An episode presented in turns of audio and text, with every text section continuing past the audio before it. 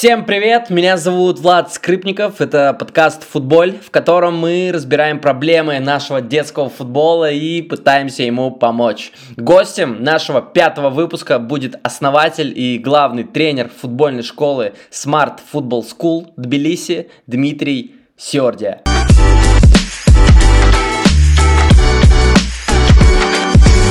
Дим, привет!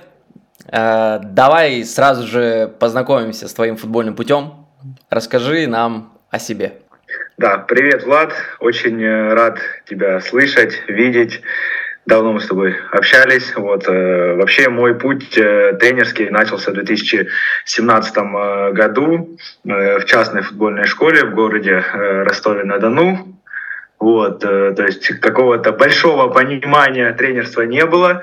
То есть э, было интересно работать с детьми, так как всю жизнь, скажем так, в футболе хотелось это попробовать. Вот. Э, и, понятное дело, начал помогать ребятам, ну и в процессе начал искать какие-то способы для того, как правильно обучаться, обучать детей точнее.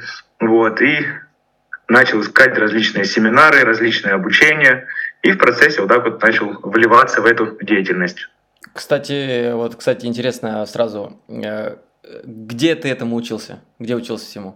У кого именно? Э, да, получается, работая в частной школе, у нас э, был общий знакомый в футбольном клубе Ростов, вот, э, тренер, который тогда на тот момент тренировал 2010 год рождения, то есть Ю6, Ю7, Э, вот, э, и э, получается к этому тренеру я и тренер, с которым я работал, попали на обучение. То есть он нам различные показывал свои тренировки, то есть мы на тренировки к нему ходили, до тренировок, после тренировок у нас там было ну, небольшое время, чтобы пообщаться, спросить, задать какие-то вопросы. То есть для меня это был такой большой шаг вперед и большой заряд мотивации. Мне было это очень интересно. Тебе, я так понимаю, его подход был именно близок вообще, да? Ты его сразу разделял? Да, да, его подход, то есть мне настолько понравился, что я многое вот из его тренировок э, э, пытался повторить, э, ну не просто что взять и повторить.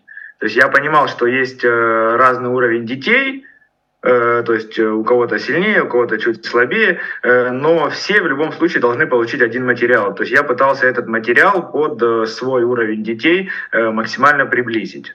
Угу. Это правильно. Сейчас ты до сих пор как бы работаешь вот э, с этим подходом? Или уже что-то поменялось? Ну, как я, я считаю, что в любом случае, когда мы начинаем глубже скажем так, углубляться в какие-то детали, то появляется много новых интересных нюансов. Соответственно, э, в какой-то степени мнение меняется. То есть где-то э, я увидел свои ошибки, то есть которые были допущены, э, что-то я наоборот ну, повторяю, то есть то, что мне нравится, я считаю, идет на пользу. То есть какие-то моменты я улучшаю и стараюсь постоянно над этим работать. Я считаю, что в работе тренера нет такого, знаешь, рецепта который четко ты взял от А до Я, написал алфавит и получился готовый футболист. Такого не бывает. Поэтому в любом случае, в любом возрасте э, нужно и новое пробовать, и пытаться э, обдумывать то, что было сделано ранее. Слушай, я помню, когда на тебя подписался, наткнулся в Инстаграме, начал, да, читать, смотреть, но мне просто что понравилось. Я обычно сразу, э, если натыкаюсь на кого-то, я захожу и ищу какие-то там нарезки, там, видео, игр, там, знаешь, или тренировок, что-то такое. И я, если не ошибаюсь, у тебя был десятый год, да? Ну, я вел и десятый, и тринадцатый год я параллельно вел э, в Ювентусе, когда был. Я просто помню нарезки, ты сам выставлял их, и на самом деле у тебя команда играла в очень приличный футбол. Вот дети маленькие играли очень прилично. Именно в футбол понимание ну, была и там и структура в том числе, и мозги, и техника, обыгрыши. Ты долго вел эту команду? Да, 2010 год рождения, как раз таки вот э, в 2017 году, когда я начал э, помогать тренеру, вот, э, я ему помогал с этим возрастом, потом, э, ну, там несколько было изменений в клубе, там то тренеры уходили, понятное дело, э, дети переходят из клуба в клуб, то есть это, ну, обычная футбольная практика, вот, и получается, на тот момент было два состава 2010 года, и я занимался потом уже позже только вторым составом. Вот. И в процессе там дети росли, росли форматы, соответственно, я э, позже стал заниматься полностью 2010 годом рождения. Ну и параллельно это был э, февраль 2019 года, когда я э, уже отдельно отобрал команду 2013 года рождения. То есть ребята, да, менялись, конечно, но основной костяк, которых я набрал что в 2010 году э, рождения, что в 2013 был, то есть э, костяк игроков одним и тем же, ну, ну долгое время, которое я э, там тренировал. Угу. То есть мы проходили такой путь от самого простого, скажем так, э, правильного ведения мяча до уже к переходу к более такому взрослому, скажем так, обучению структуре и каким-то более футбольным моментам. Путь становления. Ты как долго с ними работал, получается? Ну, получается, с 2010 годом рождения я отработал э, э, практически, сколько, пять с половиной лет, а с 2013 годом рождения я отработал три с половиной года. Угу. Угу. Слушай, ну и это, собственно, была частная школа. Коммерческая. Да, это была частная школа. Э, вот, э, позже, ну, получается как, э, с 2017 по 2020 год работая в этой частной школе, она называлась Ростов-Сити. Вот, позже, получается, образовалась в Ростове Академия Ювентус. Вот. И э, руководитель э, Ростов-Сити, он, э, получается, и был э, одним из тех, кто, получается, этот, э, Академию Ростова Академию Ювентуса, извиняюсь, принес э, в Ростов. Соответственно, он меня и еще нескольких тренеров э, пригласил с собой в Академию Ювентус. Угу. Ну и многие дети, понятное дело, э, вместе с нами перешли в эту академию. Угу. Вот как раз э, сегодня вот и хочется поговорить о частных школах, о коммерческом футболе именно. Вообще в целом, э, давай так, смотри, в общих чертах. Частные футбольные школы, которых сейчас очень-очень много. Как ты считаешь, это плюс или все-таки может быть больше минус? Ну, я считаю, что тут э, вопрос, э, да и ответ двоякий в плане того, что э, у людей разные цели. То есть э, у кого-то вот э, то, что коммерческая школа, основная задача только коммерция, любой там человек берет, открывает футбольную школу и э, якобы обучает детей. Э, есть э, люди, которые ну, решили, скажем так, кто-то не попал в академии, Э, у кого-то свое видение, то есть то, что, например, в академии есть четкий план тренировок, которому ты должен следовать, и свое привносить тяжело. Многие из академии уходят ну, по этой причине, открывают свои и э, пытаются свое видение продвигать. То есть я, наоборот, за частные школы в плане того, что э, если, опять же, тренер знает, э, что нужно и в каком возрасте ребенку дать. Если это ради только там, прибыли и коммерческой цели, ну, понятное дело, что это большой-большой минус. Но с этим также нужно, можно бороться. Э, данный этап вот вообще развития футбола, который я вижу, особенно вот э, в странах СНГ, начал сильно идти вперед. То есть многим людям стало интересно, как улучшить игру. То есть не просто, что они тренируют, как тренировали их, многие обучаются, появилось много обучающих семинаров, подкастов, в том числе вот твой подкаст, который я ну, всех прослушал, то есть много полезного для себя э, выделил. Некоторые подкасты даже переслушивал, потому что ну, э, каждый раз, э, слушая что-то, мы подчеркиваем новое. И то же самое футбол постоянно двигается вперед. Те же самые ну, правила игры в футбол, почему э, начали меняться. Вот раньше тот же самый удар от ворот, штрафную в свою заходить нельзя было, просто обычная.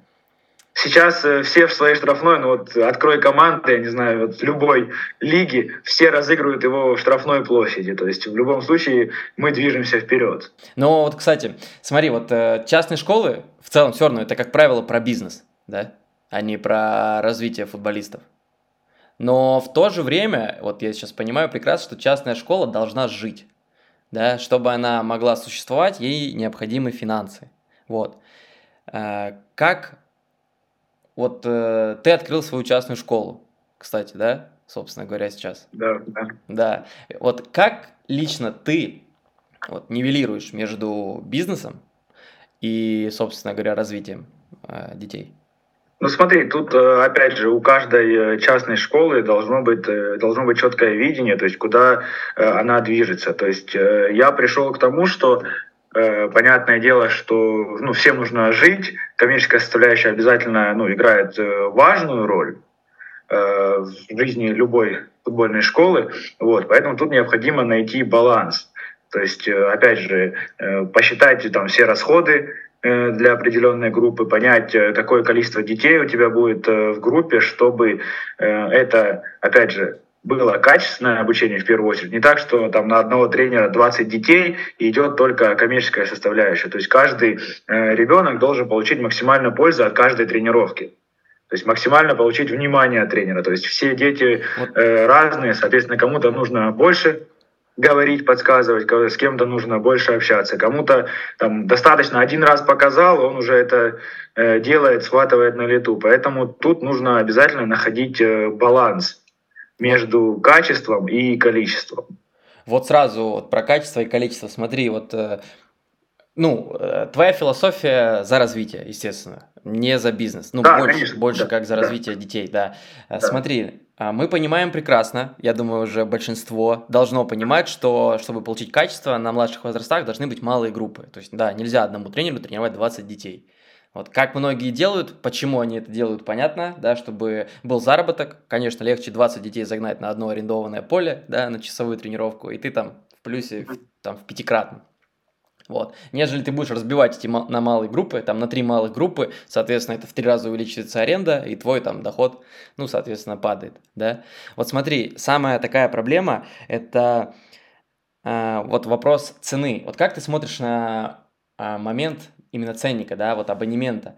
Если мы тренируем малые группы, мы за качество, мы за обучение, э, должен ли он быть условно средний давай так, средний там абонемент стоит 10 долларов, допустим, да, а, во всех школах, там, в этой нише. Ты понимаешь, что у тебя гораздо выше качество, у тебя малые группы, ты, соответственно, тратишь в несколько раз больше, да, там, на аренду поля, потому что ты разбиваешь детей, и как о тебе еще никто не знает, и как тебе делать ценник, вот на твой взгляд, какой должен быть абонемент, если средний 10 долларов, ты же понимаешь, что у тебя выше качество, да, больше уходит на аренду, соответственно, и ценник должен быть выше за твои тренировки. Как с этим моментом вот разобраться? Ставить выше ценник? Ну, я считаю, что тут э, как раз-таки вот такой вот вопрос я долго себе времени задавал перед открытием школы, когда все эти моменты улаживал э, по поводу аренды поля, то есть понимал, э, в какой группе сколько у меня будет детей, то есть, соответственно, какую ставить цену.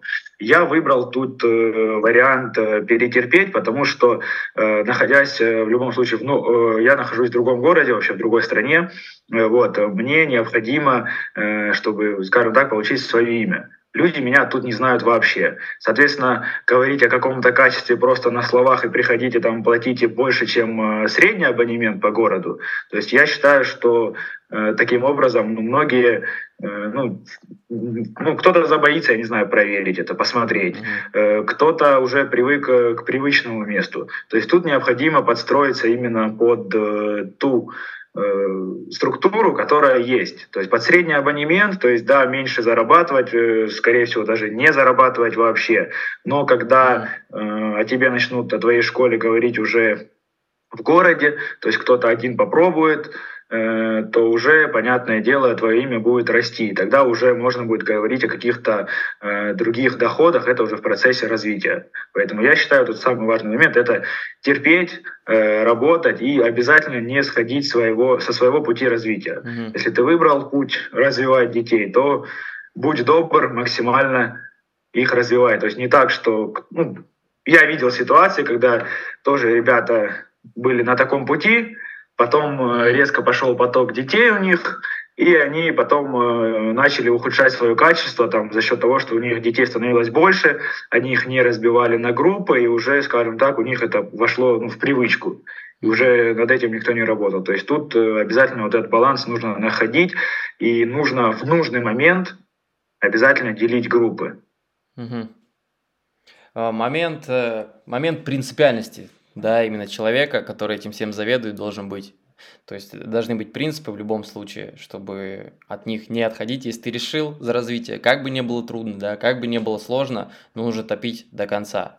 Иначе просто станешь обычной, обычной среднестатистической школой, вот, да, где да. дети разного уровня, вот эта катастрофа, когда 20 человек в зале, конечно, это да, это не про развитие, это про, наверное, бизнес чистый. И то в краткосрочной, скорее всего, перспективе. Да, да, это долго работать в любом случае не будет. Угу.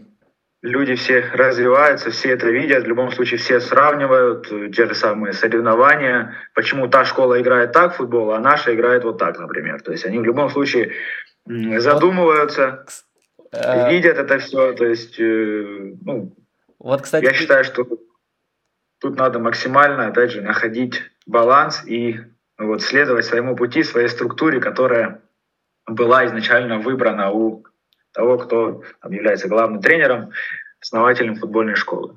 Ты сейчас сказал интересную вещь, э, когда будут видеть, как э, ваша команда играет. Мы сейчас надо вот зафиксировать вот эту фразу, с нее мы перейдем на следующую тему, самую больную тему в детском футболе, особенно в частном, в коммерческом футболе, в частных школах, это родители, э, потому что, а все ли смотрят на игру, да, все ли смотрят на игру или все все-таки смотрят на результат, как часто было. Мы еще поговорим. Вот еще последний вопрос про част, по частным школам. Смотри, какая проблема э, есть, существует. Возможно, у тебя тоже.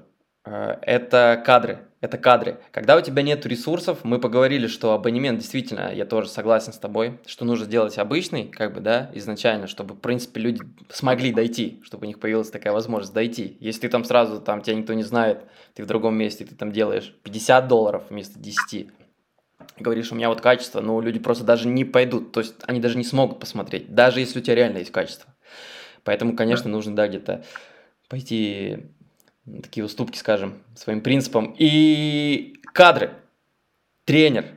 Тренеры. Тренеры, да, самые первые люди – это тренеры. Понятно, если у тебя школа, да, изначально тебе нужны хорошие люди, хорошие тренеры. Как поступать в тот момент, когда у тебя нет ресурсов, у тебя уже приходят дети, и ты понимаешь, что ты не сможешь платить зарплату, ты один, но в то же время детей уже переваливает там за допустимое количество. Там, условно уже там 12 детей, там 15 детей, да, младшего возраста. Ты понимаешь, что одному тренировать очень сложно. Как решать этот момент? Искать, ну, как, давай твое сначала мнение, как, как решать эту проблему? Ну, э, скажем так, я с такой проблемой уже столкнулся. То есть такая проблема существует, э, вот, и с ней, я думаю, каждый, кто начинает заниматься на таком этапе, в любом случае столкнется. То есть я вижу это в любом случае существуют э, друзья, которые ну, в любой момент могут прийти нам на помощь. То есть э, круг лиц, с которыми мы общаемся, то есть я начал именно с этого. То есть пообщавшись там, ну, с самым близким кругом людей, которые у меня здесь есть, то есть э, просто попросить о помощи на начальном этапе. То есть понятное, понятное дело, что на этапе развития э, все, ну, пообщавшись с человеком, он ну, в любом случае тебя поймет. То есть, опять же, это должен быть человек, который э, разделяет твою философию, готов тебе помочь, но, понятное дело, не во вред там, своей основной работе. То есть в любом случае это существует, ну, человек работает, как-то тоже э, требовать, понятное дело, никто не имеет права на таком этапе, когда ты человека просишь просто о помощи. Угу. Но такие люди, я очень рад, что окружают меня угу. и смогли и смогут мне на данном этапе развития помогать, поэтому данный, в данный момент времени у меня такой проблемы нет. То есть я смог эту проблему решить угу. таким вот образом. Есть вообще такие люди, на твой взгляд, они еще живы, кто может э, работать за идею? Понятно, да, не во вред, конечно же, своей работе, это не обсуждается там. То есть, вот. Но как найти вот? Ну, я считаю, что такие люди есть, э, то есть э, люди, которые понимают, как это происходит, э, развитие э, ребенка, когда ты с ним общаешься, если э, ну, человек это понимает, то я думаю, на каком-то этапе он тоже готов будет э, перетерпеть вместе с тобой эту ситуацию. То есть, э, если есть человеческий фактор, когда человек понимает, о чем ты ему говоришь, в плане того, что ну, финансов нет, э, там, насчет зарплаты и так далее. Соответственно, я считаю, что такие люди есть, и они готовы прийти на помощь. Если бы таких людей не было, много, не только футбольных Классно. школ, но и э, много разных э, стартапов просто на этапе, я не знаю, там становления первого шага уже бы закрывались. Поэтому все, что существует, как раз-таки, я считаю, это за счет тех людей, которые э, за идею готовы помогать там своим друзьям, тем, кто э, сделал что-то и начал это развивать. Да, именно люди-энтузиасты, люди-энтузиасты, да, в какой-то степени, может, где-то мечтатели, но которые хотят за действительно хорошее дело взяться и топят. Э, самое сложное, на мой взгляд, да, это вот как раз-таки такие люди. Вот э, на пути становления, вообще развития любого там дела, ну мы сейчас говорим конкретно про футбол, это, конечно же, люди, да, которых очень сложно найти.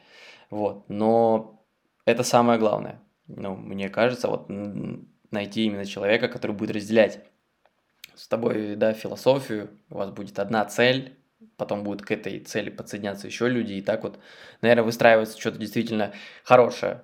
И у тебя сейчас школа в Грузии, своя частная школа, да. которую ты открыл в Грузии.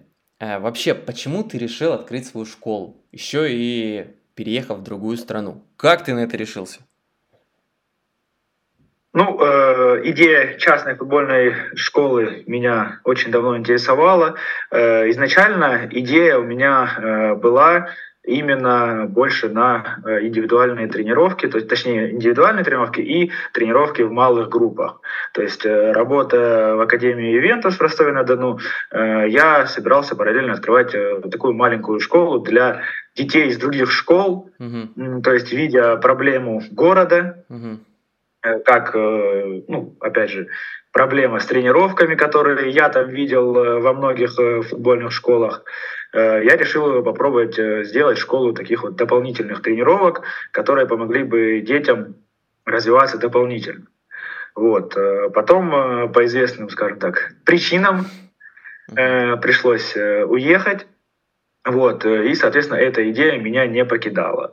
Э, находясь в Грузии, я понял, что э, хочу не только заниматься вот э, детьми, которые только в других футбольных школах, но и открыть свою, то есть чтобы была своя команда. То есть параллельно идея с индивидуальными тренировками и тренировками в маленьких группах, она также остается, и в ближайшее время, я надеюсь, она будет реализована в том виде, в котором я это изначально продумывал, всю эту концепцию.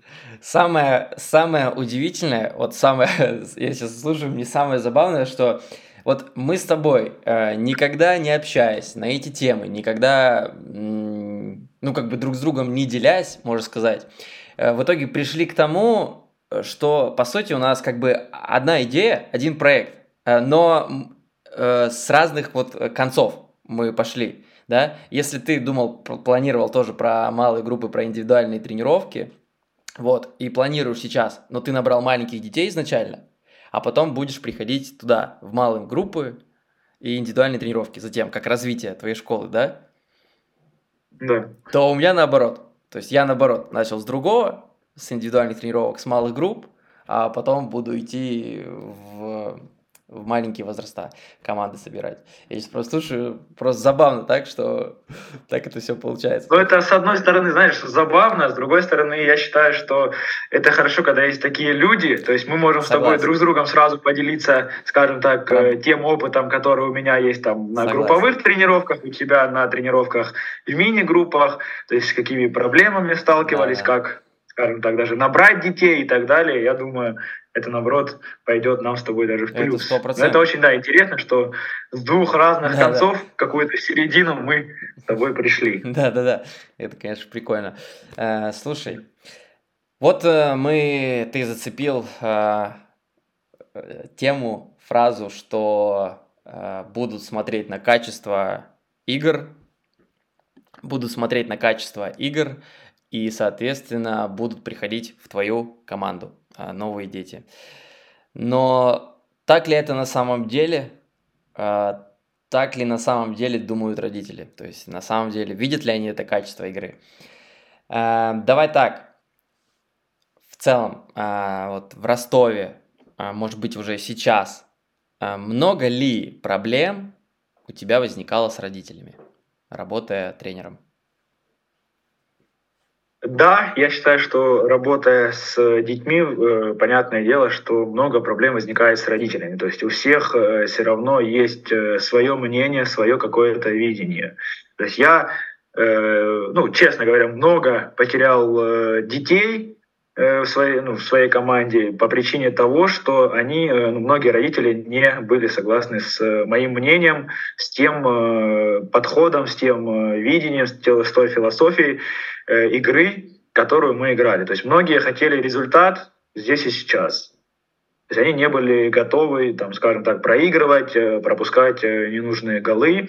Кто-то э, не был готов играть во втором составе, хотел просто быть в первом составе. Ну, я объяснял, что если ребенок на данном этапе развития ему необходимо получить больше игровой практики во втором составе, пусть он играет там. Для чего его выдергивать? Опять же, стресс, я считаю, что любой ребенок должен находиться там, где ему комфортно. То есть в плане его развития. Не так, что просто я хочу быть в первом составе. Хотеть, э, понятное дело, можно многого, э, но смысл какой, если там он будет сидеть на замене или там все игры он будет там по 5 минут выходить. То есть я считаю, вы, ну, выпустить ребенка на 5 минут это больше стресс, чем просто его не приглашать на игру. Угу. Потому что он видит, он эти 5 минут э, будет переживать, он еще не настроится на игру, и также допустит, например, за то время много ошибок, и ему будет от этого еще хуже. То есть каждый момент э, должен быть э, с родителем в первую очередь, нужно объяснять это.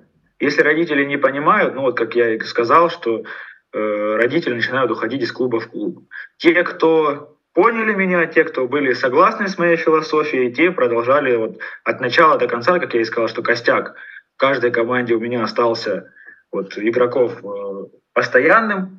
Вот те родители это видели, были согласны и также продолжали там приходить и работать. То есть мы, э, вот приведу тебе пример, э, там 2013 года рождения моей команды. Вот за сезон там, например, мы пропустили условно там ну, 40 голов. Из них э, вот с розыгрыша удара от ворота до голов, наверное, 30 было. Угу. То есть мы э, постоянно вот просто ошибались в том, что у нас, э, например, не хватало скорости там, э, принятия решений. Угу. То есть, понятное дело, да, это огромная проблема. Там многие говорили, а почему там не сыграть вперед? То есть, я, если я... есть сыграть, если есть условия сыграть там вперед, когда, тогда вопросов нет. Но опять же, как мы играем вперед? Есть же два разных понятия: вынос мяча и передача вперед. Вот я как раз. Люди хотел... этого не понимают. Я Выбей вперед. Хотел сказать, там, наверное, говорили не сыграй вперед, а бей его вперед. Да, бей, бей, то есть выбей. Они, я хорошо, я задавал вопрос, хорошо, куда бить? Вы мне скажите. Угу. И потом мы с вами разберем ситуацию. Ну, и ответ был э, у большинства один и тот же. Просто вперед, чтобы мы не пропустили гол. Ага, ну, вот тогда такой. я объяснял, что в философии нашей такого нет. Он сейчас, если будет бить просто вперед, в 15 лет вы уже не переучите его разыгрывать мяч, и, соответственно, э, про долгосрочное развитие игрока смысла никакого нет.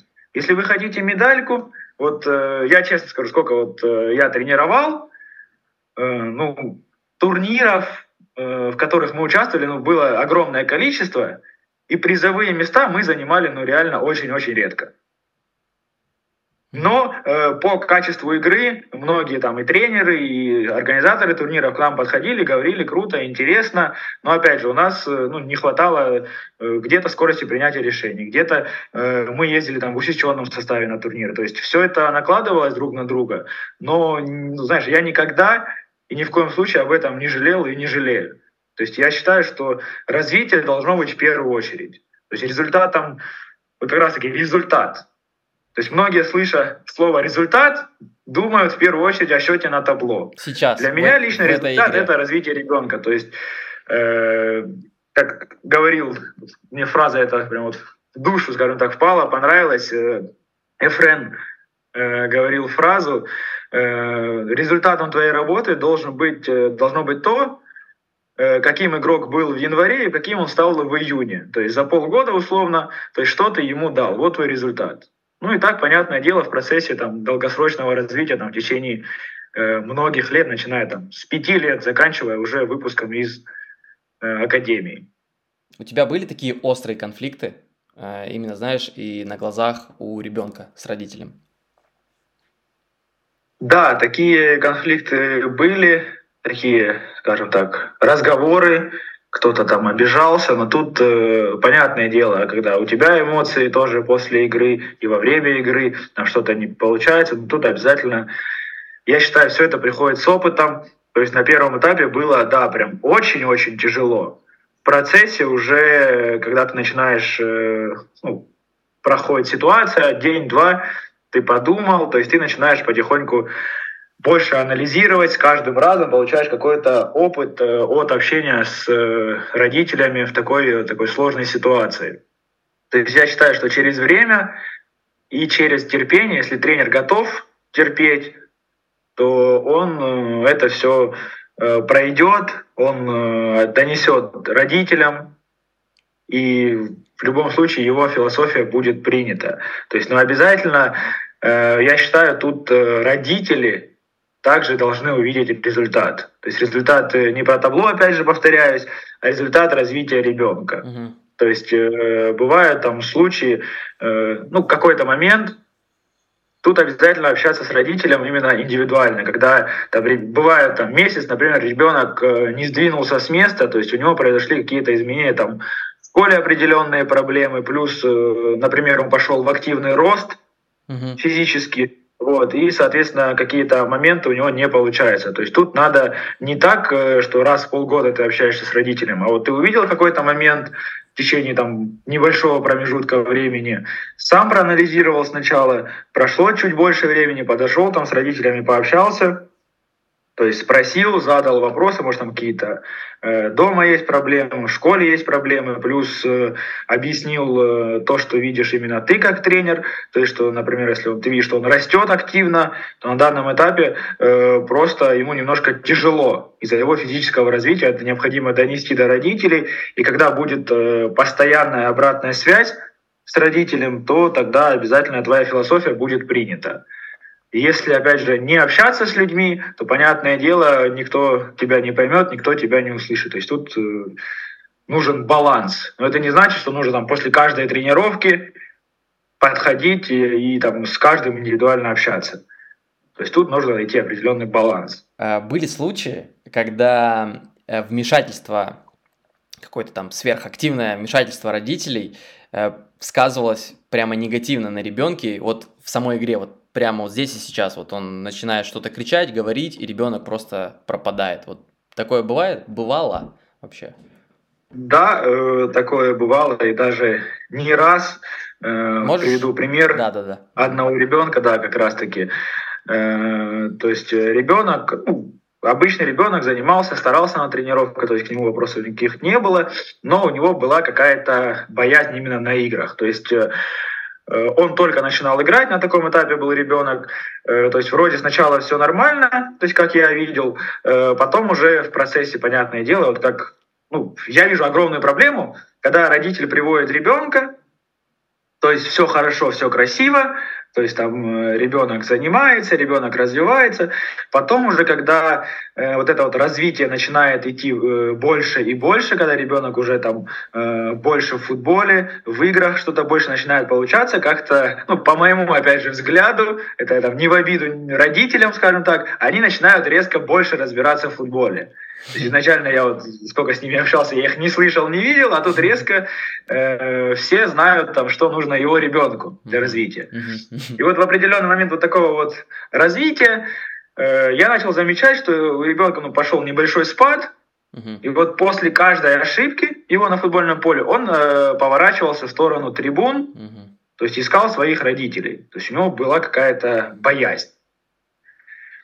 То есть, ну, первый раз я не обратил внимания, ну, ну может, что-то у ребенка там проблемы какие-то. Второй, третий раз, когда это уже начало вот такое несколько раз повторилось, то, понятное дело, тут э, я решил сразу вмешаться, то есть пообщаться с родителями, спросил, что, как.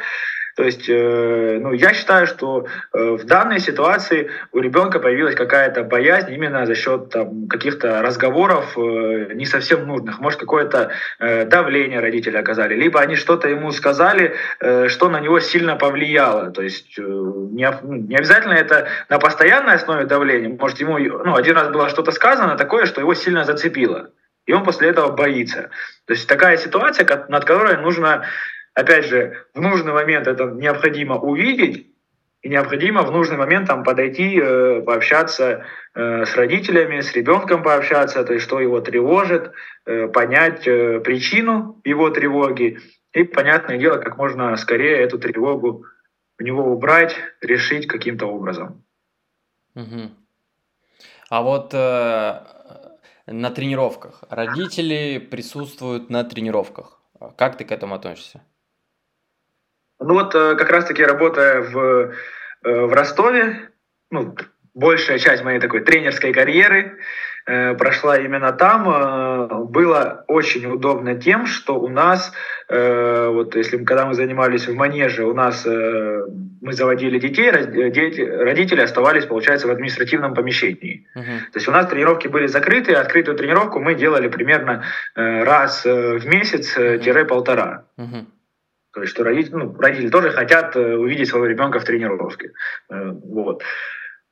Э, когда приходили там новые родители, понятное дело, там первое время мы им разрешали находиться на площадке. Как только ребенок там привык, все, то есть родители у нас выходили. Uh-huh. По поводу момента открытых площадок, там понятное дело, что ну, у нас было два стадиона. На одном стадионе, получается, была открытая трибуна, то есть можно было зайти посмотреть. На другом, а, то есть по правилам стадиона для зрителей во время тренировок было ну, запрещено заходить.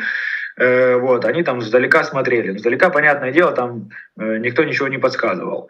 На другом поле, где родители, скажем так, были близко, вот, э, все равно какие-то подсказы шли, но через время работы, через общение с родителями, то есть это уходило на нет. То есть э, я придерживаюсь такого, что э, тренер является другом для ребенка, ну и э, таким э, товарищем для родителя, то есть который помогает развитию его ребенка. То есть я хочу, я им объяснял, что я хочу помочь вашему ребенку, а не навредить.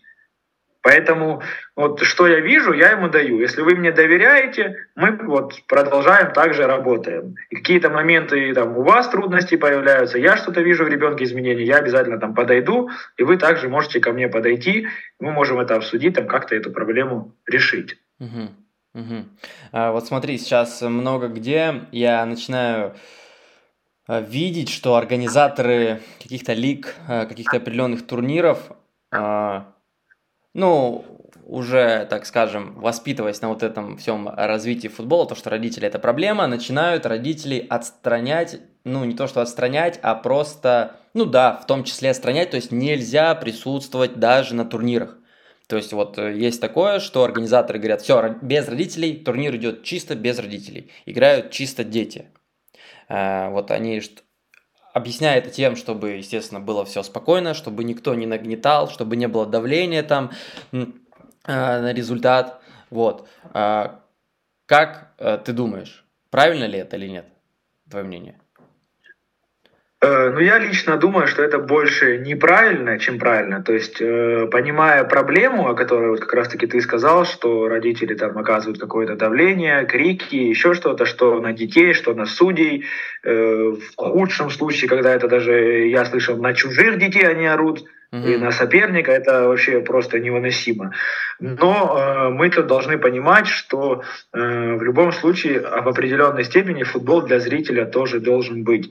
То есть родители, э, они главные болельщики своих детей, они хотят увидеть э, то, чему научились их дети. То есть не просто, что он там э, ходит на футбол, завтра я его отвез на игру, там э, отец не может там с мамой зайти посмотреть э, матч ребенка.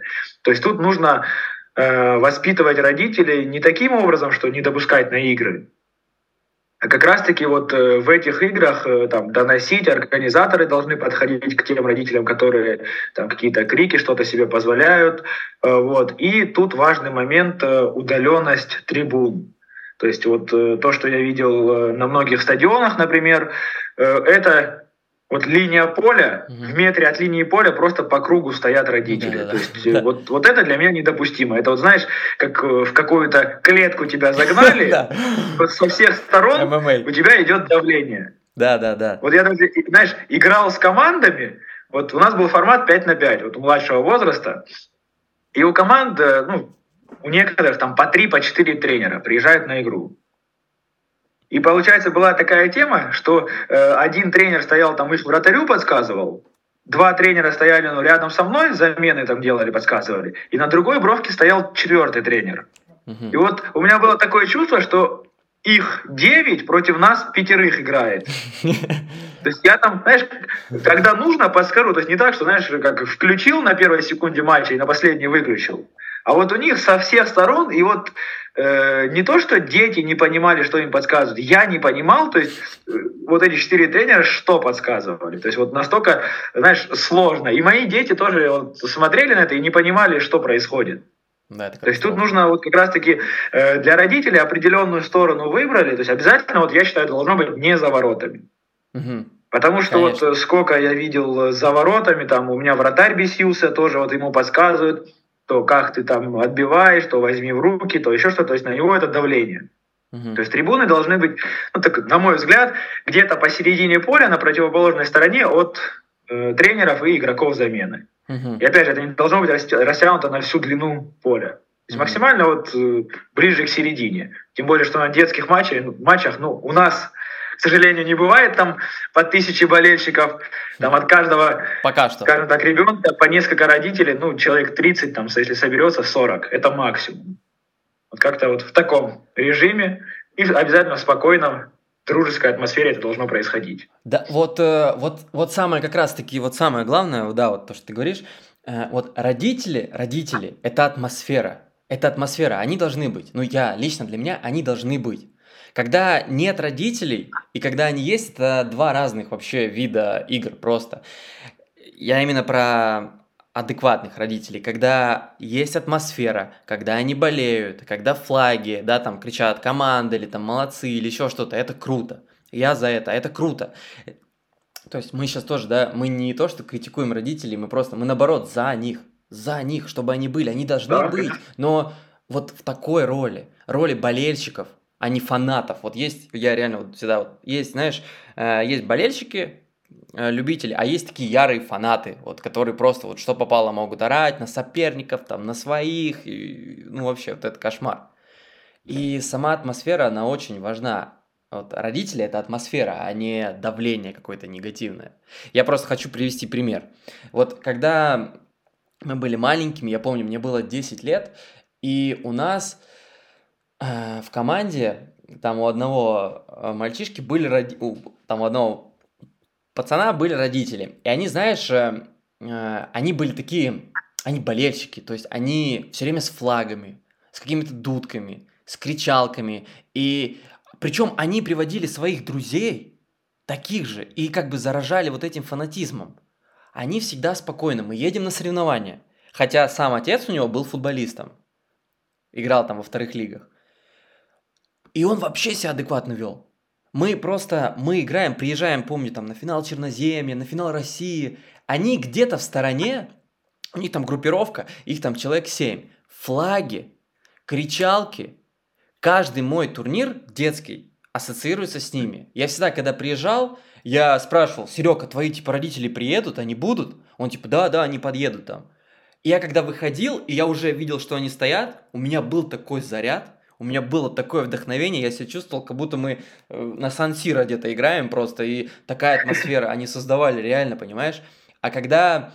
А была, была категория вот родителей, там, в том числе мой там отец, который просто, ну что попало, орали. Вот они орали, они вечно негативили, и я всегда, я так не хотел, чтобы они были, и я всегда вот просто молился, чтобы были вот эти там родители там Серого. И это кайф. Вот у меня ассоциация с детскими турнирами. Спасибо им огромное. Э, огромное удовольствие от этих турниров я получал, потому что вот они создавали атмосферу. Вот что хочется. Вот что круто. Ну, это реально очень круто, очень такой крутой опыт и воспоминания у тебя. Да. Но вот, э, к сожалению, много обратного да. у многих. То есть вот э, такого примера, такого удовольствия, кто бы вспомнил, скажем так, хорошее, у, у большинства, наоборот, э, мысли о плохом. Да. вот, к сожалению, вот это вот, если поменять в сознании людей, то, что ты сказал, как они вот приезжали, то футбол э, намного лучше будет развиваться в наших странах, это раз, и дети, соответственно, будут быстрее расти, и от этого у них будут вот, э, более крутые воспоминания. Вот, вот, да, вот правильно говоришь, вот действительно, вот сами, вот даже там, вне зависимости, как сложилась твоя дальнейшая судьба, но сами вот эти воспоминания, эмоции, они непередаваемы. Они просто, они реально греют душу в любой момент, ты об этом там поговоришь, там встретишься со своими там пацанами, с кем играл, вспомнишь это, и вам прямо кайфово. Вот. И во-вторых, э, самое еще главное, что когда ты выходишь, вот это видишь, у тебя и так по детству любовь к футболу, а тут она утраивается, эта любовь к футболу, и ты выходишь, и ты так кайфуешь, ты получаешь такое удовольствие от всего этого, а когда, естественно, ребенок получает удовольствие, он прибавляет в разы сильнее, ну просто в разы, ему просто это хочется. Да, и уровень его мотивации просто растет. А вот у многих как раз-таки, когда да Отрицательная сторона, дети почему заканчивают так же с футболом? Да. Это одна из причин. А когда у них будет уровень мотивации расти, вот как ты говоришь, на Сансиро себя представлял, угу. вот они уже то есть, стремятся к этому. То есть сейчас там 7 болельщиков. Да, да. Он понимает, что если он будет стараться развиваться, там будет уже не 7, а 70 тысяч болельщиков. Да, если да, посмотреть, да. большой. Поэтому это очень такой большой заряд мотивации, который необходимо, чтобы не только там маленькая группа родителей. А вот все родители, если это будут давать, то просто это будет космос. Э, вот сейчас, э, вот еще тебе сейчас пример приведу. Вот у меня э, сейчас там занимается мальчишка один, прекрасный мальчик, прекрасный мальчик просто. И его там мама, а, хорошо, что как раз очень адекватный родитель, вообще вот пример для многих, как надо вести себя спокойно, вообще рассказывает историю. Вот раньше он был в команде, и в этой команде э, был тренер, который был полностью неуравновешен. И, ну, он просто орал, он просто кричал, понимаешь? И э, когда в один тоже из моментов он э, вот так вот наорал на ребенка, он просто заплакал, просто заплакал, э, пошел к маме и говорит такую фразу маме, типа, мам, я так сильно люблю нашего тренера, почему он на меня кричит? Прикинь, ребенок говорит такую фразу. Я, конечно, в шоке. А, на что, ну, мама потом спрашивает, типа, ну, зачем, зачем вы это делаете? Вы же, наоборот, хуже как бы делаете для своего же футболиста там. И он говорит такую фразу замечательную. А, я не первый раз уже слышу такую фразу. А вы что, хотите, чтобы а, ваш ребенок вырос тряпкой? Типа, если на него не будете кричать, если вы не будете где-то там повышать голос, он будет просто мямлить типа и тряпкой. Что ты скажешь вот на вот это, на вот этот нонсенс? Ну, я считаю, что, во-первых, э, наверное, каждый может, э, ну, по определенным причинам, вот то, что у него произошло изначально, э, то есть может это с каждым произойти, и каждый в первую очередь должен принять то есть, свою ошибку. То есть после, ну, в такой ситуации, вот, оказавшись на его месте, ну, я бы ну, признал бы свою ошибку, а не то, что тряпка там проявляется, скажем так, не в этом, по моему мнению. Mm-hmm. То есть тут необходимо пообщаться с родителем, там, извиниться перед ребенком, обязательно поговорить с ребенком и донести до него, ну, что это, скажем так, было ошибочное действие. То есть э, мы, как и родители, являемся примером для детей. Вот если мы не научим ребенка там, извиняться за ошибку, то он также будет думать, что он там э, всегда прав. То есть ошибаются все абсолютно. То есть я э, считаю, что ну, не должно быть, знаешь, как я видел ситуации, когда там тренера ставили на какую-то группу, и он вот приходил, все, он царь, все должны его слушать, родители сразу должны там э, ему в ноги кланяться, потому что он тренер там этого года, этого возраста. То есть я считаю, что уважение нужно заработать.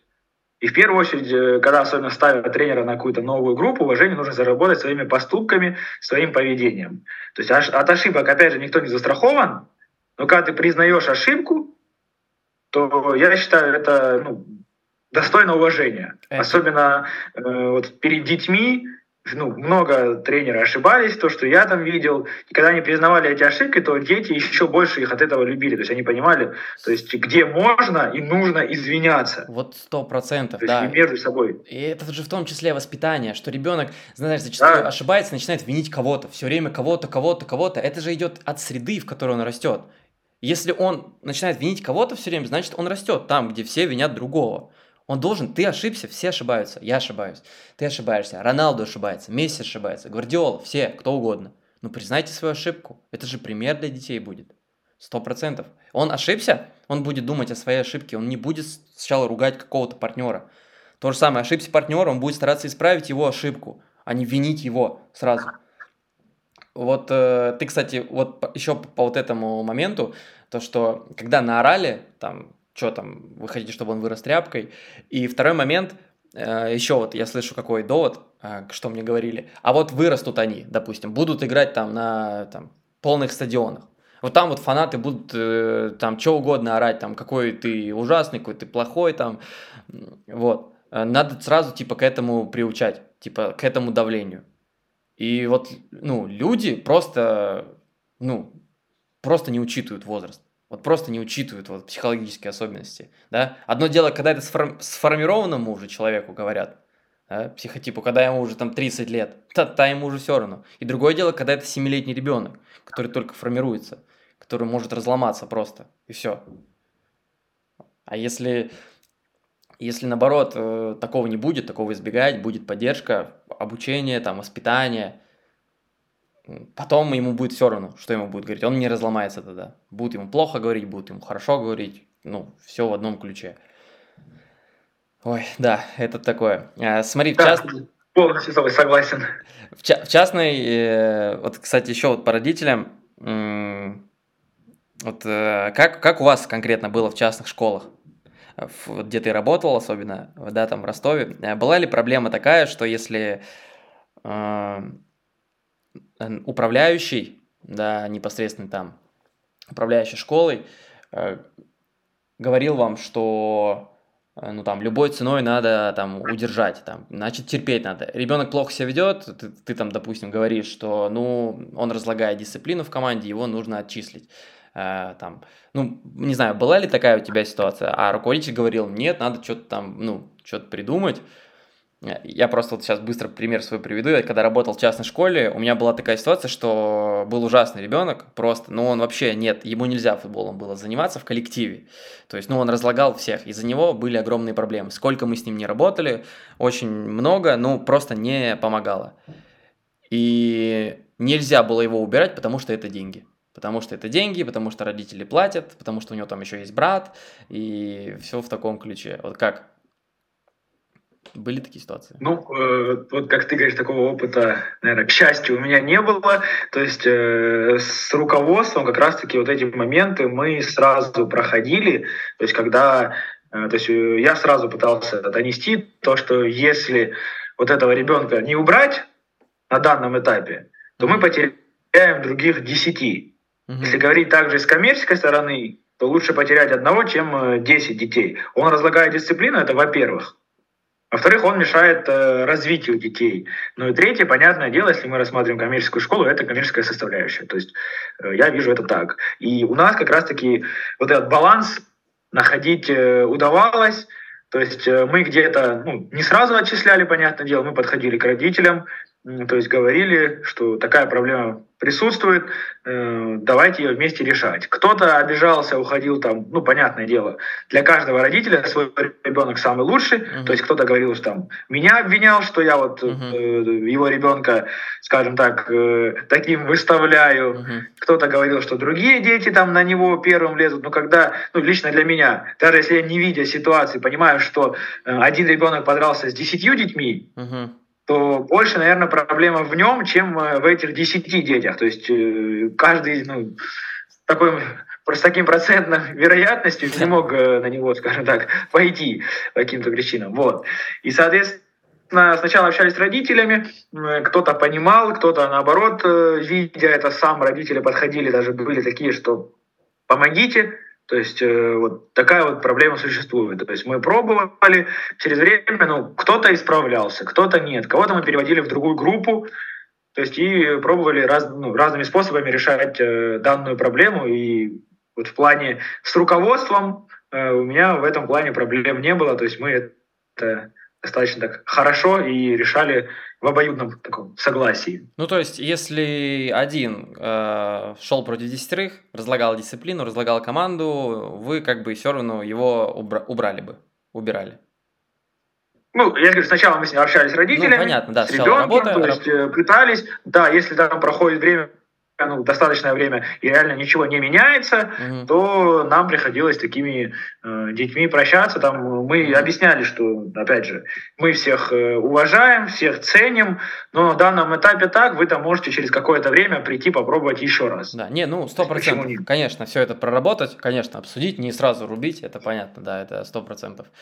Э, так, э, подводя итог, давай э, а вот э, исходя из личного опыта, вообще, опиши нам все-таки идеального родителя маленького футболиста. Как он должен себя вести там на тренировках, на играх, после тренировок, после игр, э, что вообще должен делать, должен ли вмешиваться, интересоваться, ну, все и так далее. Вот просто идеальный портрет родителя. Ну, интересоваться, конечно, обязательно он э, должен. Э, вот как раз-таки э, вспоминается, давно как-то я писал, если ты видел у меня в Инстаграме пост про виды родителей. И там как раз-таки есть примеры, где там чересчур интересующийся родитель, там просто интересующийся родитель, там родитель-водитель, я называю, когда там просто привез, увез, либо там э, кого-то водитель возит, там ребенок вот э, есть у меня, ну были точнее. Но это далеко, далеко, не, худший, далеко не худший вариант. Родитель водитель. Нет, ну знаешь, э, просто я видел, вот э, был у меня ребенок, которого водитель, водитель возил, родителя вот за несколько лет, ну, я реально раза три видел а, максимум. Не, ну понятно. То есть, э, понятное дело, там все по-разному заняты, у всех свои там проблемы и так далее, э, но э, если бы этот родитель условно общался бы с, роди- с ребенком больше, то есть я видел, что у ребенка, то есть недостаток внимания от родителя. Uh-huh, uh-huh. То есть э, ему вот хотелось, чтобы э, родитель поинтересовался, там, как у тебя прошла тренировка, как у тебя игра прошла. Uh-huh. То есть вот таких вот моментов вот, ему было тяжело. Ну, Поэтому тут э, важна поддержка, заинтересованность, но не чересчур. Не так, что там, э, знаешь, э, когда просто миллион вопросов, то есть обычные вопросы, то есть как тебе игра, что понравилось. И обязательно, я считаю, нужно родителю задавать вопросы, э, то есть смотреть, как анализирует ребенок, то есть там, э, что у тебя получилось, что там не получилось. То есть такие э, вопросы, но не говоря о том, что я думаю, что там у тебя плохой удар, вот, там кстати... Вася бьет сильнее тебя, там, вот. не знаю, Петя бежит быстрее тебя. То есть вот эти вот сравнения обязательно должны убираться. То есть, потому что вот сколько раз я слышал, там, знаешь, между детьми разговоры, там, вот он плохо бьет, там, я лучше него бью. То есть это, ну, в большинстве случаев это идет от родителя. 100%. То есть ребенку без разницы, он приходит, занимается, ему нравится, все, то есть э, на этом ну, он счастлив. И вот эти вот лишние моменты, это добавляют, э, к сожалению, родители. Самое мое любимое, вот сейчас сразу вспоминаю, самое мое любимое, это когда родитель сразу после игры берет э, ребенка и видит, что он плохо бьет, и начинает его учить этому удару. Или после тренировки и начинает его учить. Вот это вот ходит, знаешь, все время учит. Вот это я самое, самое, что обожаю, когда он просто думает, ну сейчас, все, вот сейчас за час 30 минут я его сейчас быстро обучу после тренировки. Вот. Это самое забавное. Бедные дети. Да, это, конечно, и особенно, знаешь, когда игра у ребенка не удалась, да, э. Ну, ребенок, э, у него есть своя голова, он сам прекрасно понимает, есть, что получилось, у него не получилось.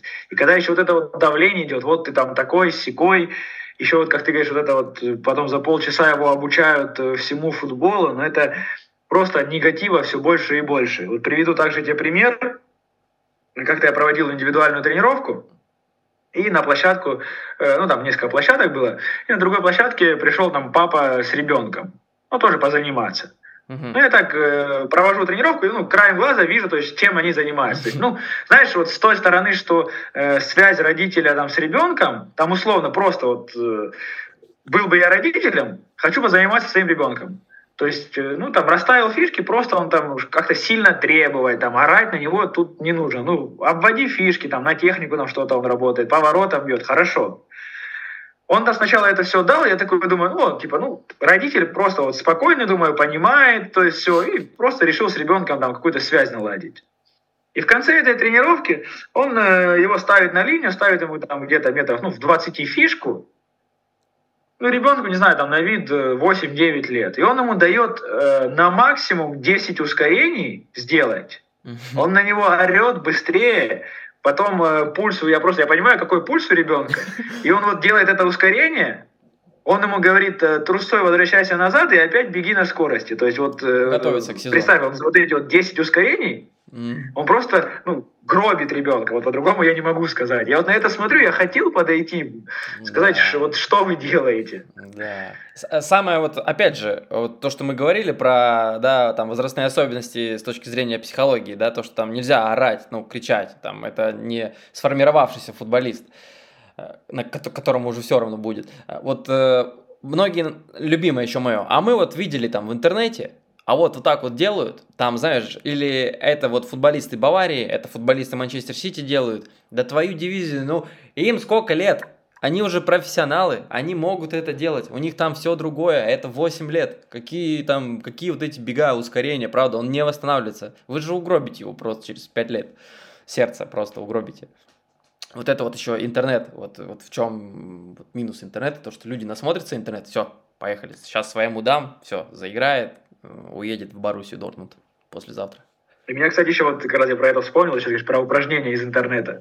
Как-то мне на индивидуалках какой-то родитель спрашивал, а почему вот, например, мы вот такие упражнения видели, вы там подобное не даете. О. Он мне показывает картинку, а там, представь, на все поле расставлены там фишки, конусы, лестницы. И вот представь, он mm делает такой один круг на видео, ребенок. Я говорю, ну мы сделаем это, и на этом тренировка закончится. Я говорю, вот он один круг сделает, я через там 30 секунд могу его домой отправлять. Или вы хотите, чтобы я, не знаю, угробил вашего ребенка. Да вот, знаешь, э, то есть тут э, нужно как раз-таки э, тренерам вот в эпоху вот такого развития интернета направлять родителей. То есть вот хороший пример, когда, знаешь, не так, что вот я нашел книжку, вот держите книжку, там ты скинул в группу родителям книгу, вы читаете ее. То есть большинство родителей, ну не то, что большинство, 99% наверное ее даже не откроют. Угу. Вот. Ну, либо откроют, увидят там 300 страниц, ну, и да, никому да. до этого дела и времени не будет. Соответственно, нужно наоборот, вот ты прочитал эту книжку, нашел какие-то моменты, ну, опять же, порционно, не так, что ты сделал там, не знаю, 10 страниц выписки и скинул им, а просто вот э, по пол страницы там сегодня скинул, завтра скинул, то есть это им проще, они открыли там за две минуты, прочитали, что-то для, для себя учли. И также какие-то э, там из фильмов нарезки, то есть не просто весь фильм. То есть ты советуешь, да, весь фильм можете посмотреть, но вот интересная нарезка там на полминуты условно, ну какая-то да, там да. ситуация произошла, то, что пойдет там на пользу вам. Да, да. Вот это очень-очень важно, такую найти связь тренеру с родителем. Сто процентов. Вот э, мы там не договорили, ты сказал, да, там про заинтересованность, что не надо быть э, родителем-водителем. Что еще можешь добавить к портрету идеального родителя? Вот то, э, что не сказал... быть э, тренером, э, родителем-тренером. Не быть родителем-тренером. То есть вот в, в одном лице. Вот. И третье, что очень хотелось бы, вот то, что, как я и говорил, не сравнивать детей между собой и в особенности не говорить, что вот э, вы там проиграли, потому что ваш тренер там выпустил вон того-то, ну, а этого кошмар. там с поля убрал. То есть особенно вот когда начинают про тренера говорить, то, понятное дело, это уже идет, скажем так, большой разлад Конечно. у ребенка в голове. Конечно. То есть вроде он принимает решение, тренера его уважает, потом папа ему что-то сказал, и он уже начинает сомневаться, прав кто, тренер или папа. Да, да. И вот это вот тут должно быть вот этот треугольник, тренер, ребенок, родитель, это, знаешь, он должен закрываться, этот треугольник, а не так, что он где-то какая-то линия не доходит до конца, и тогда уже угу. что-то выходит в ненужное русло, то есть и развитие уже не да, факт, да. будет. И вот то, что ты сказал про всякие там выдержки, про какую-то информацию полезную, и вот этим, да, еще может действительно завершить, что также родителям необходимо э, анализировать, понятно, свое поведение и обучаться, да, если вы хотите там, чтобы ваш ребенок там занимался футболом в будущем, возможно, потенциально, чтобы он был футболистом, вы должны обучаться, то есть вы тоже не так, что просто я привел и я там веду себя как хочу, нет. То есть, если вам говорит тренер, он хочет как лучше для вашего ребенка, вы должны это учитывать и что-то менять в себе, в поведении. То есть, какое-то обучение должно быть со знающими специалистами. То есть, ну, тренер, естественно, должен наводить родителей, они должны, я думаю, обучаться. И это будет идеальный, наверное, родитель. Да, я согласен, это вот обязательно. Один такой даже маленький пример еще приведу. Э, был у меня родитель, который, ну, ему было интересно, то есть он не так, что, знаешь, сам просто вот э, читал все подряд, то есть он подходил ко мне, показывал, например, вот такую книжку вы знаете или нет.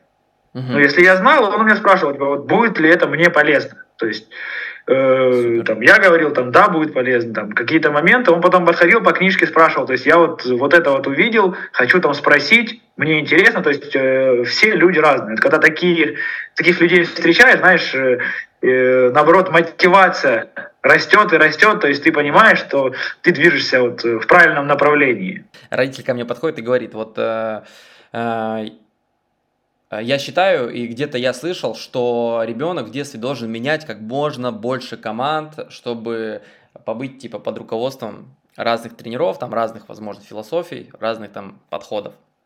Как ты считаешь, правильно это или нет? Ну, смотри, тут э, опять же зависит от э, возраста. То есть я считаю, если опять же рассматривать структуру, где академия и есть, скажем так, на определенном возрасте определенный тренер, но это, я считаю, лет где-то с 13, с 14. То есть э, тренеры э, должны меняться. Вот переходя на большой футбол, я считаю, год, максимум два, то есть должен работать один тренер с командой. То есть вот э, сейчас я работаю в Академии футбольного клуба «Гагра», в Тбилиси. У нас как тут? То есть э, один тренер четко отвечает за Ю-17. То есть в этом году Ю-17 это 2006 год рождения, в следующем году это будет 2007 год рождения, ну и так далее. То есть они передают просто, вот он четко, зато он знает, вот смотри, сколько лет он проработал, с Ю-16, например. Он знает все просто вот особенности этого возраста, 16 лет детей. 17 лет, до 17 лет команда, тренер тоже все знает. Они от тренера к тренеру передают этих детей. Uh, вот. да. Если рассматривать до 12 лет, то есть э, я не вижу никакой э, большой проблемы, э, если это будет один тренер, я наоборот больше за то, чтобы это был один тренер. Но опять же, если это тренер, просто есть тренеры, которые, знаешь, вот, вот он знает хорошо формат 4 плюс 1, угу. к примеру, знает там э, до 9 лет, как э, там развивать ребенка, потом он, э, ну, есть тренеры, которые прямо говорят, я не могу там на формате там 8 плюс 1 или 6 плюс 1 работать. Угу. То есть они передают. В таком случае, ну, это такая индивидуальная ситуация. Если же тренер четко понимает по каждому формату от 4 плюс 1 до минимум 8 плюс 1, то этот тренер должен этого ребенка там, с 6, с 5 лет довести до большого футбола то есть до 11 на 11. Да. По поводу смены э, клубов как раз-таки, э, тут я наоборот считаю, что у ребенка больше э, происходит каши в голове.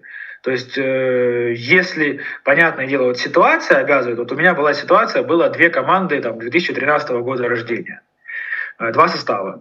Вот. По определенным причинам, там, я же говорю, ну, во второй команде были, скажем так, родители, которые хотели первый состав, первый состав. Угу. Э, в итоге э, я им объяснял, что сейчас он получает здесь игровой практики больше, то есть пусть будет здесь, а родитель говорил, нет, я хочу быть в первой команде, пусть он сидит на замене. Я говорю, ну так типа не пойдет. Прошло время, и получается, там, э, ну, несколько человек, два или три человека ушло из команды. У меня было там по 8, по 9 человек в командах. Когда из 8 ну, уходит 2-3, понимаешь, что команда, скажем так, уже нет команды. Угу. Вот. Э, потом по другим причинам там кто-то уехал, э, родитель там в другое место жить, и получается там осталось человека четыре. Ну, я их просто собрал, я им объяснил. Э, с первой командой вам будет тяжело, то есть тут, скажем так, я сам их натолкнул на уход. То есть я им объяснил, что в первой команде они играть не смогут. Игровую практику я предоставить не могу. Э, там, другой возраст, там, если смешивать, знаешь, там 12 с 13 годом, то есть 12 год у нас тоже был сильный, то есть там смешивать не получалось. Uh-huh. Там были, ну, еще третий состав 13 года. Я говорю, я вам могу предложить тренировки с ними, но ваши дети по этапу, на данном этапе развития, ну, сильнее. Поэтому там я им порекомендовал определенного тренера, определенный клуб.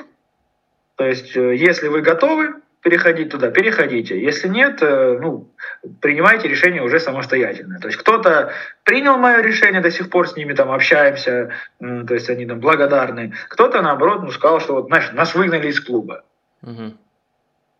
тут такой сложный момент, опять же. Нет, я полностью согласен. Вот я сразу вот просто тоже свое мнение хочу сказать. Я мне много иногда э, нравится, вот когда в детстве мы играли, и то, что вот есть личные примеры. Я помню, у меня тоже был у отца, получается, там был конфликт, и я перешел в другую команду, мне было как раз-таки вот 10 э, лет, это младший возраст, и мне очень сложно было. Мне очень сложно было, и были также другие ребята там, которые переходили, мы разговаривали. Э, очень сложно было найти себя. Вот именно на детском возрасте поменять другую команду очень сложно ребенку. Надо привыкать, очень долго вкатываться. Я очень долго, помню, привыкал, вкатывался. Вот даже сейчас общаюсь с родителями там, которые своих детей куда-то переводили вынужденно. То есть э, не то, что там плохой родитель, хороший родитель, больше, наверное, плохой был тренер, вынужденно уходили, э, но тяжело очень ребенку перестраиваться в младшем возрасте. Про академию, то, что ты сказал, я сто процентов согласен, когда у вас единая система, именно, знаешь, обучение. Когда, условно, у вас на каждом возрасте, ну, ребята с 13 до 18 лет проходят по одной системе. Не так, что у одного тренера, который там год поработал, там один подход, да, там они играют там в атакующий футбол, там условно, да, там следующий тренер приходит, они там играют очень просто, вот, как бы мне кажется, это, это другое, а то, что тренер должен работать с командой там не больше года там, или двух максимум, как в Португалии, я с этим сто процентов согласен. Вот лично, когда вот тренировал я десятый год, им было уже 11-12 лет, и когда ты их тренируешь уже три года, все равно э, у тебя уже они становятся постарше. И знаешь, самая проблема была то, что ты немножко к себе больше начинаешь как будто позволять. Вот так, ну, у меня так было, знаешь, я как будто начинаю да, уже где-то передавливать, пережимать, как будто они уже мои. Вот такое чувство было. Да. Мне это очень не нравилось, я вот тоже пытался с этим бороться. Конечно, в этом случае передавать надо. Вот. И еще я вот сейчас вспомнил, ты сейчас сказал про первый-второй состав вспомнил опять про родителя забавную историю, я был в шоке просто. Э, мы играем на турнире, у нас был там 13 год, э, делим первый, второй состав, первый состав занимает там второе место, послед... Э, второй состав занимает последнее место. И... Но команда как бы одна, и такая была возможность, что награды, там много было медалей, что мы можем всех наградить. То есть серебряные медали могут получить все ребята, и первый состав, и второй – мы посчитали это правильным, потому что получат все медали, как бы. Команда одна, вот, ну, просто разные там, да, составы на данный момент. Ко мне подходит мама, ко мне подходит мама мальчика с первого состава, с первого состава и говорит, а, вы мне скажите, а вон там вот э, то, что второй состав строится на награждение, они что, тоже типа медали получат? Я, когда это услышал, ну, для меня это был просто шок. Вот просто шок. Я я тогда очень сильно разочаровался в таком собирательном образе родителя, потому что, ну, я вот с такими глазами смотрю, и... а я ей тогда еще говорю, помню, говорю, да мне вообще все равно, говорю, кто там, ну, на вашей медали, говорю, мы одна команда, в любом случае награждать должны, ну, всех. И она такая, типа, это вообще, ну, это странно. И ушла. Вот что-то ты искал про первый, второй состав, я вот сразу вспомнил эту историю, это ужасная история, просто это кошмар был. Ну, у меня была тоже подобная ситуация, да, такая же. Как, как можно просто, как, что в голове, кто воспитывает ребенка просто, я не понимаю. Была ли смена команды немножко в другом ключе, когда твоих детей переманивали другие тренеры? Ну, к сожалению, я думаю, от этого никто не застрахован, и, наверное, э, у каждого тренера была такая ситуация, то есть, э, когда кого-то переманивали. Но опять же, э, как правило, переманивают э, это лидеров, сильных игроков. Uh-huh. То есть тут именно чтобы уходили люди, но я такого не помню. То есть, uh-huh. если с родителем нормальные отношения, ты с родителем общаешься, то есть все нормально доносишь, э, там, родителя э, тоже все нравится, вопрос он задает, подходит, обратная связь есть, то есть нет никаких конфликтов, то родитель ну, никуда не уведет своего ребенка. То есть если он видит, что ребенок развивается. Опять же, если ситуация, как я говорю, нет обратной связи, то есть вы не общаетесь с родителем, и там будут переманивать детей, то понятно, рано или поздно кто-то задумается, ну, скажем так, попробует и уйдет.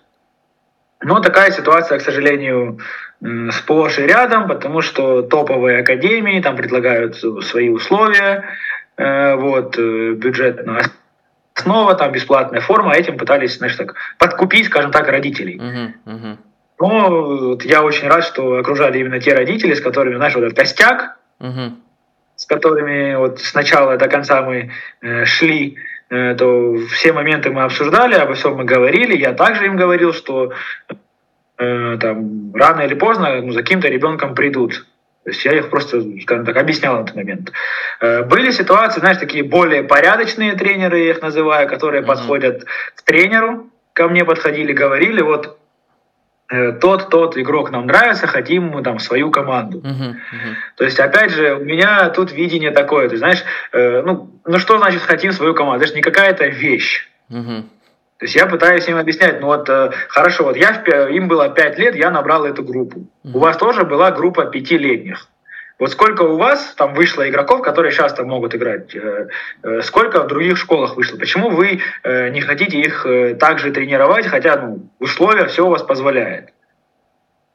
То есть им проще, вот академиям, это вот в этом году там забрать там у тебя, у меня условно, в следующем году забрать еще у кого-то, и так э, у них э, происходит круговорот детей до определенного возраста. То есть рассмотреть академии, если вот, ну, любую академию там в любой стране, топовую, если рассматривать, сколько детей у них прошли процесс обучения от там э, самого малого возраста до выпуска.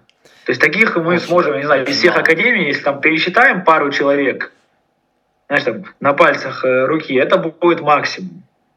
Конечно. Вот, и вот этот момент очень важно, что, знаешь, когда вот у них пойдет это развитие, тогда уже будет, я думаю, будут более равные условия как раз-таки этой же конкуренции. И вот эта вот постоянная конкуренция, которая сейчас пошла там в последние, не знаю, наверное, лет пять э, между коммерческими школами и бюджетными организациями, угу. вот, вот эта конкуренция, мне кажется, будет э, больше Э, равной, чем это сейчас. Угу. Да, в том числе частные школы э, действительно такое подспорье для академий, то, что многие академии, многие тренеры, да, немножко уже в тепличных условиях находятся, перестают где-то развиваться, обучаться. Не все, понятно, но многие. Когда, а, а почему, зачем, да, мне там развиваться, если сейчас дети там чуть-чуть в чем-то слабые, да, мы новых наберем через полгода, очень сильных, там, если это топ-академия, да, у них там выбор сумасшедший. Поэтому развивать тех детей, у которых какие-то проблемы на данном этапе, они просто не хотят. Зачем, если можно набрать тех, кто сильней на данный момент? Вот про... А ты когда-нибудь делал, ну, ты когда-нибудь разговаривал с кем-то по поводу другого там мальчика, какого-то с тренером? Было такое у тебя там, ну, чтобы забрать себе в команду? А, ну, у меня были ситуации вот э, с тренерами, с которыми я близко общался. То есть я общался насчет детей. Вот, например, э, я знал, что вот есть у них дети, например, там 13 -го года рождения, угу. а у них команда 12 -го года рождения, а 13 -го года нет. И у них есть несколько ребят э, вот в том старшем возрасте. То есть не так, что там ребенок был лидером, и я говорю, все, там, отдай его мне. То есть я видел, что ребенок по 12 году не дотягивает, то есть ему тяжело, игровой практики он получает мало. То есть я предлагал тренерам, ну, можете э, отдать его мне хотя бы играть. То есть были такие тренеры, э, с которыми я общался, даже мне звонили, говорили, вот у меня есть ребенок, э, можно ли он, он там за тебя отыграет этот сезон? Uh-huh. То есть он у меня не тянет по старшему возрасту. Я говорил, да, без проблем. То есть они один раз в неделю ко мне на тренировки приезжали, играли за меня, даже на сборы какие-то с моей командой ездили, на турниры выездные. То есть у нас все было в такой атмосфере, что родителям сразу было Э, оговорено, что мы с тренером в хороших отношениях, то есть никто, я вас не переманиваю, он вас там не выгоняет, то есть э, э мы обоюдно принимаем также решение по вам. То есть понятное дело, что э, родитель может принять решение, может, например, ему понравится, например, у меня, либо вот как я отдавал одного ребенка, ну, ребенку не понравилась атмосфера в команде. Угу. То есть он там поездил пару игр, э, и э, ну, ребенок просто категорически отказывался играть за другую команду. Угу. Я позвонил тренеру, я ему объяснил, ну вот, вот так вот. То ребенку не нравится, но, к сожалению, я ничего поделать не могу, он, значит, будет у меня за старших играть. То есть, как и играл, ну, просто получать меньше игровой практики чуть-чуть. Вот. Потом я его там во второй состав со старшими перевел, там он больше начал играть. И то есть тут, опять же, все в такой человеческой атмосфере, если это происходит, то я вижу в этом только плюсы. Mm-hmm. То же самое те же академии, когда там едут на какой-то ну, турнир топовый, там, выездной, э, например, там, у меня команда не позволяет там, поехать на такой турнир, или там среди академии только турнир. Ну, например, как Чертанова проводила этот фонд, фонд э, «Пас в будущее». То есть, если они подходят, просят игроков на турнир, то есть в нормальной, если это атмосфере происходит, то, конечно, да, почему нет. То есть это также дополнительный опыт э, для ребят, которые у меня занимаются, и этот опыт, им, если им поможет, почему нет. То есть тут я, значит, нужно находить баланс. Я да. это вижу вот так. Не, это сто процентов. Просто по-нормальному поговорить, это самое, самое простое и Самое да? главное, да, вот так вот за спиной, просто, да, очень много ситуаций было, когда просто за спиной родителям начинают э, вешать какую-то огромнейшую просто лапшу, в том числе, и манят, манят, вот у нас команда, вот у нас команда, просто самых сильных детей вот так вот подбирают, есть результат, но э, там как поведение тренера, сам подход, игра сама, понятно, что там те, кто понимают, они осознают, что дорога в не ту сторону, не в ту сторону. А, вот, кстати, про еще.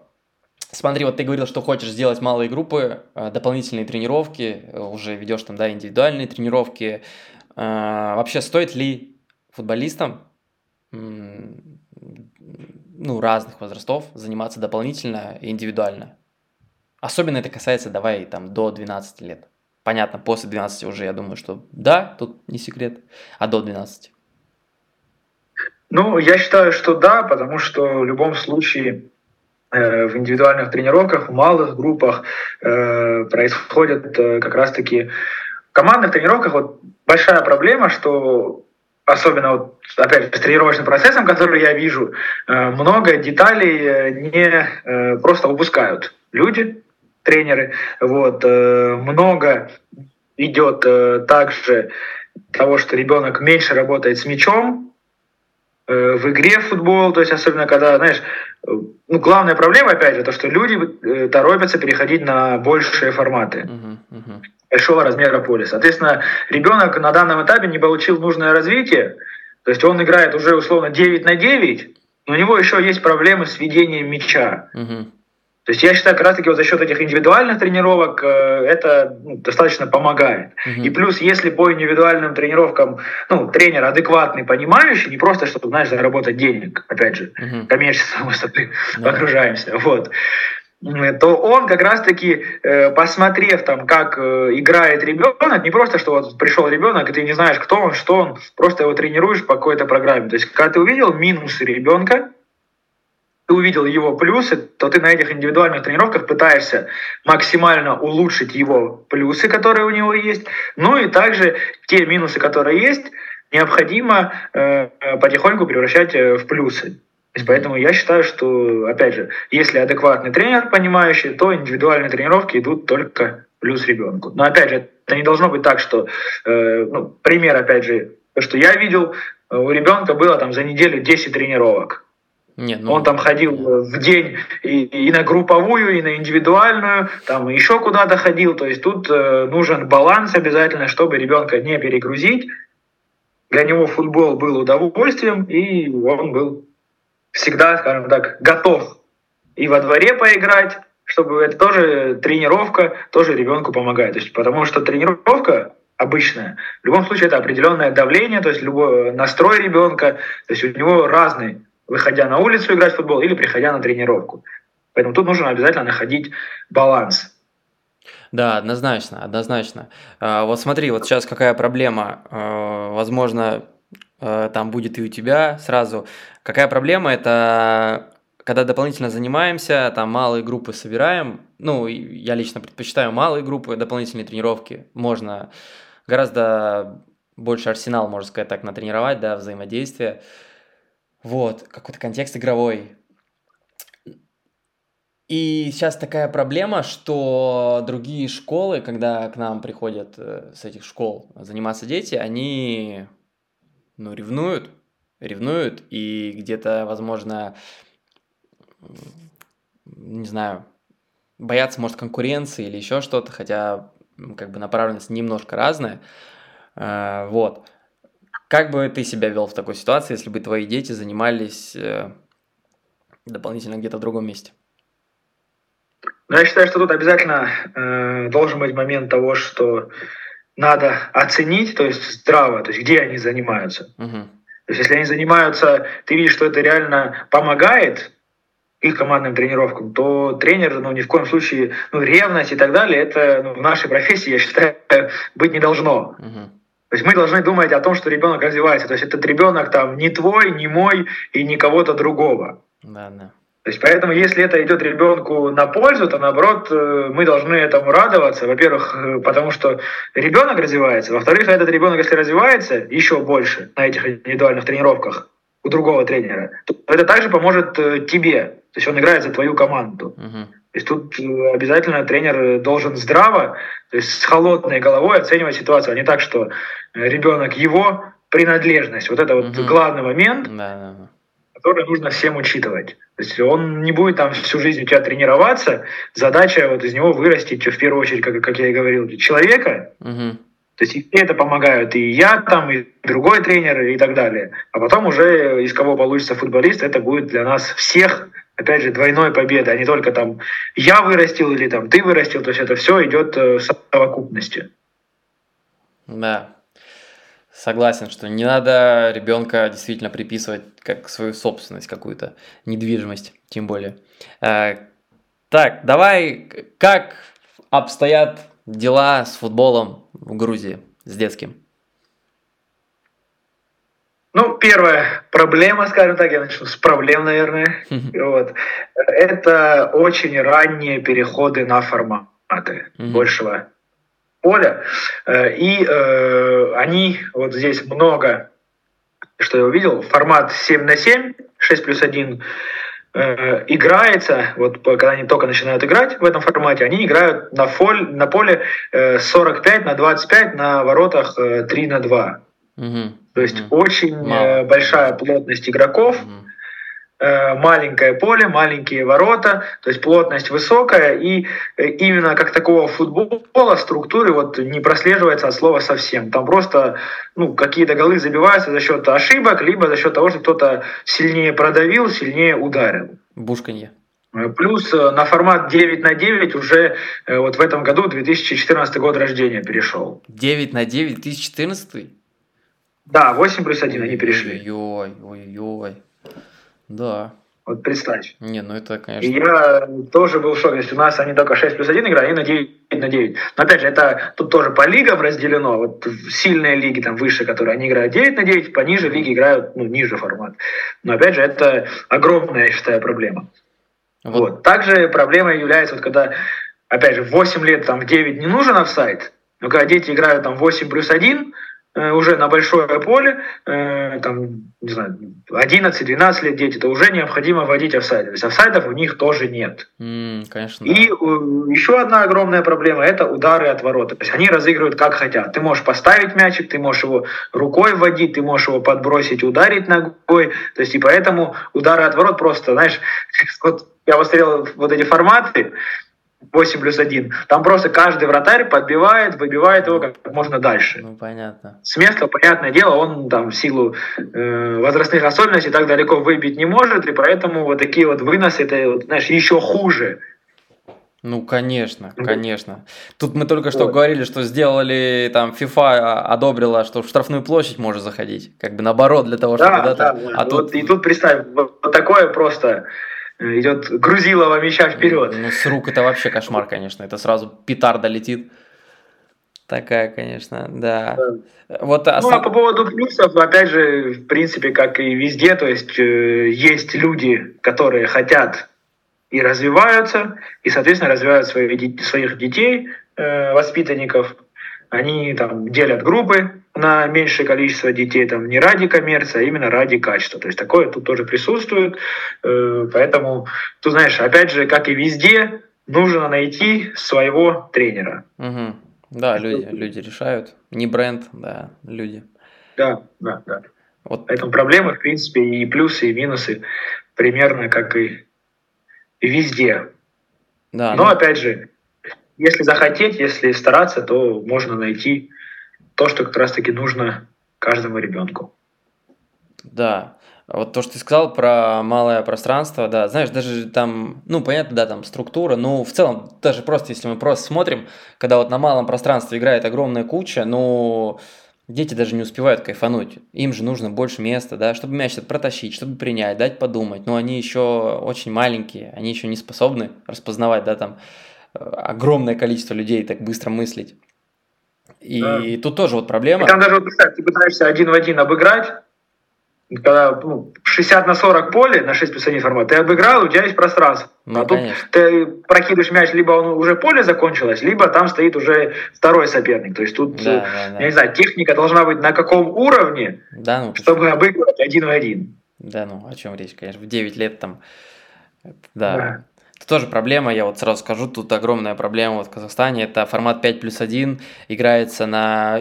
Там, в принципе, я не то, что там формат какой-то, 5 плюс 1 тоже можно играть, но вот, вот эти поля, вот эти поля на коробках, знаешь, а там, там на 4 плюс 1 это край, это вообще край-край-край, то есть она там немножко срезанная по ширине, по длине немножко, вот, и 5 плюс 1, и ты смотришь на вот эту кашу, и ладно там Понятно, там э, ошибка в системе, когда просто там все чемпионаты должны играться там 5 плюс 1, да, там на таком-то возрасте, все, там федерация говорит, все, 5 плюс 1, да, но когда коммерческие турниры организовываются 5 плюс 1 на полях вот таких, я этого просто не понимаю, я не понимаю, ну, готовятся, как обычно у нас любят, вот, мы готовимся там к чемпионату. Как дворовой футбол в Грузии? Двор жив?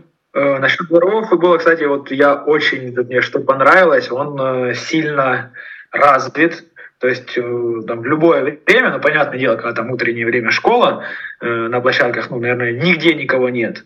Угу. Вот, а когда уже после обеда, то есть когда школа заканчивается, то есть на площадках уже до позднего вечера очень-очень много детей.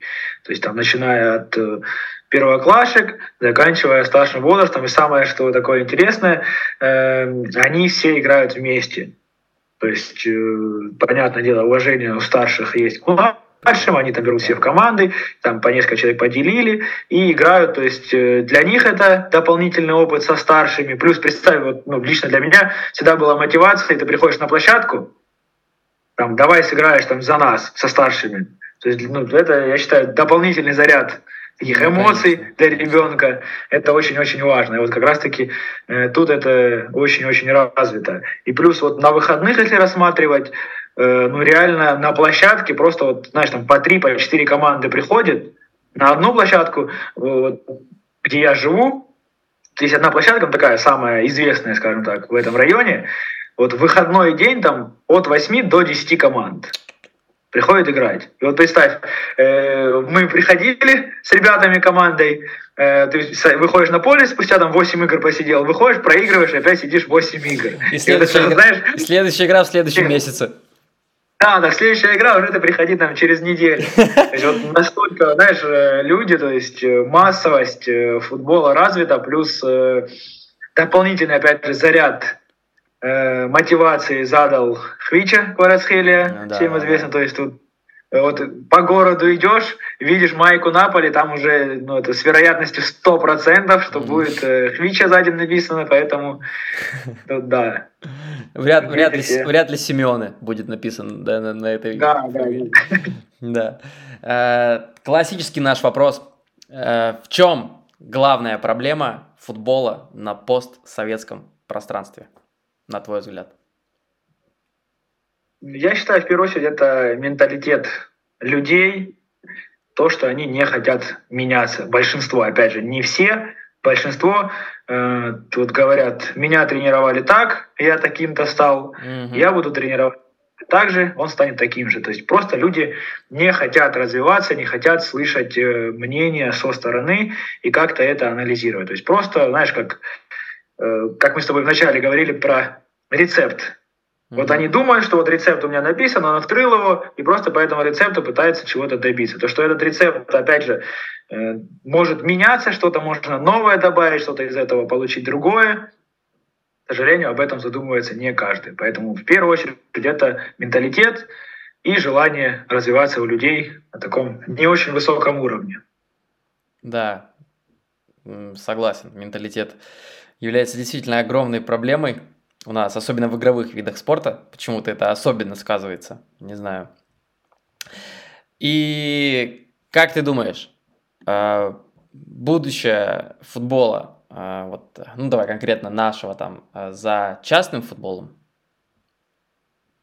Видишь? Ну, я считаю, что да, за частным футболом, за коммерческой структурой, потому что э, вот бюджетные организации, опять же, как мы с тобой говорили, отбирают сильных на данном этапе, отбрасывают тех, кто на данном этапе не готов, и, как правило, те, которые не готовы на данном этапе, приходят к нам в коммерческие структуры.